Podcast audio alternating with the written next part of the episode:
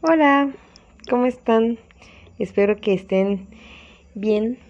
Hoy tenía muchísimas ganas de compartirles un podcast sobre algo que pasa a veces cuando empezamos a tomar conciencia de ciertas cosas en nuestras vidas, cuando nos damos cuenta de la forma en que vivíamos antes.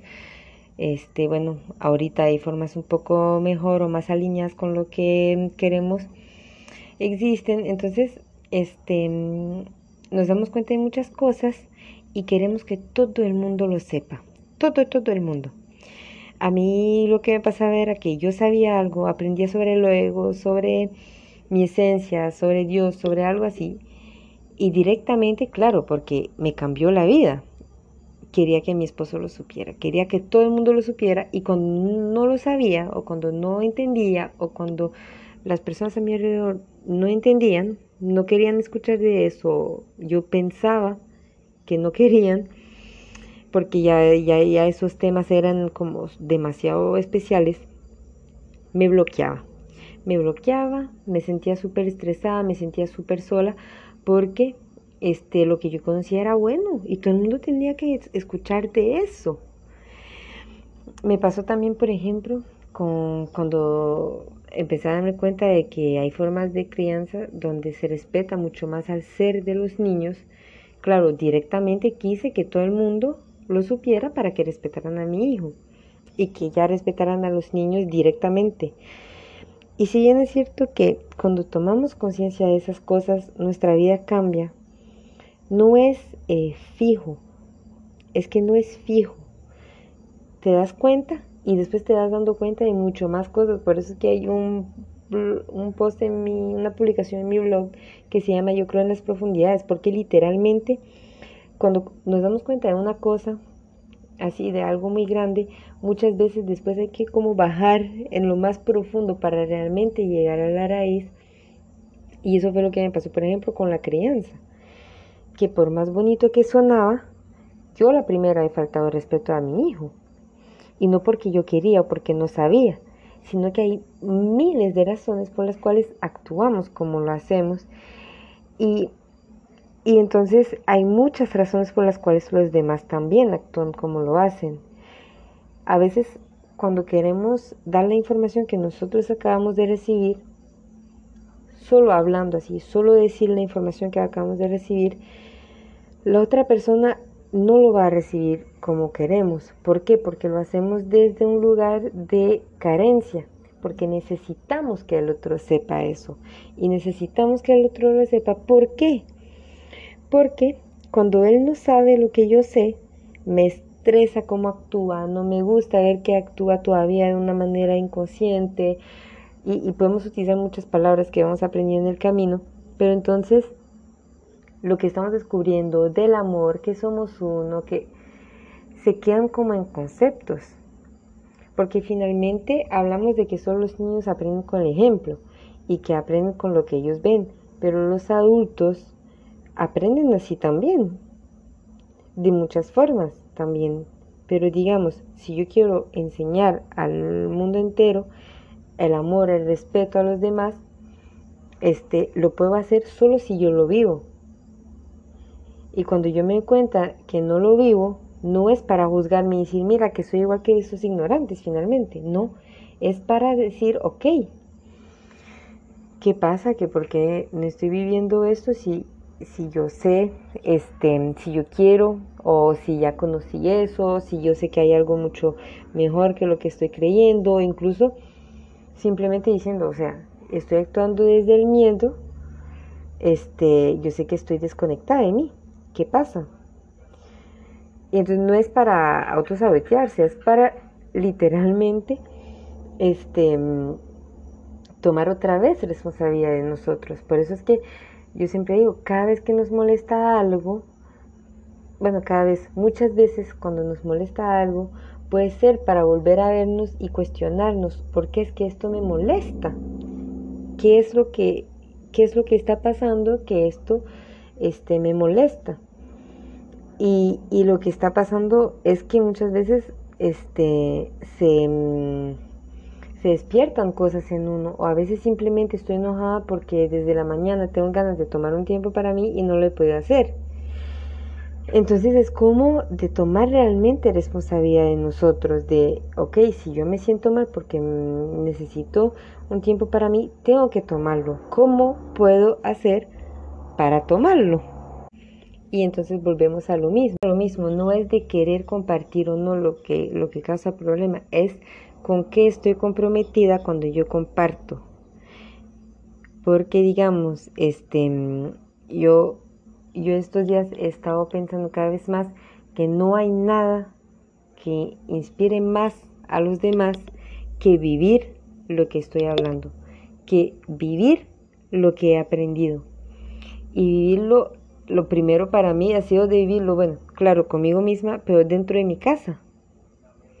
Yo, yo me he puesto a pensar un momento en mi camino, Dios mío, he estado súper este, cambiando un montón, pero dentro de mi casa es como si nada hubiera pasado, casi. Bueno, sí, pero, o sea, quería como un poco más.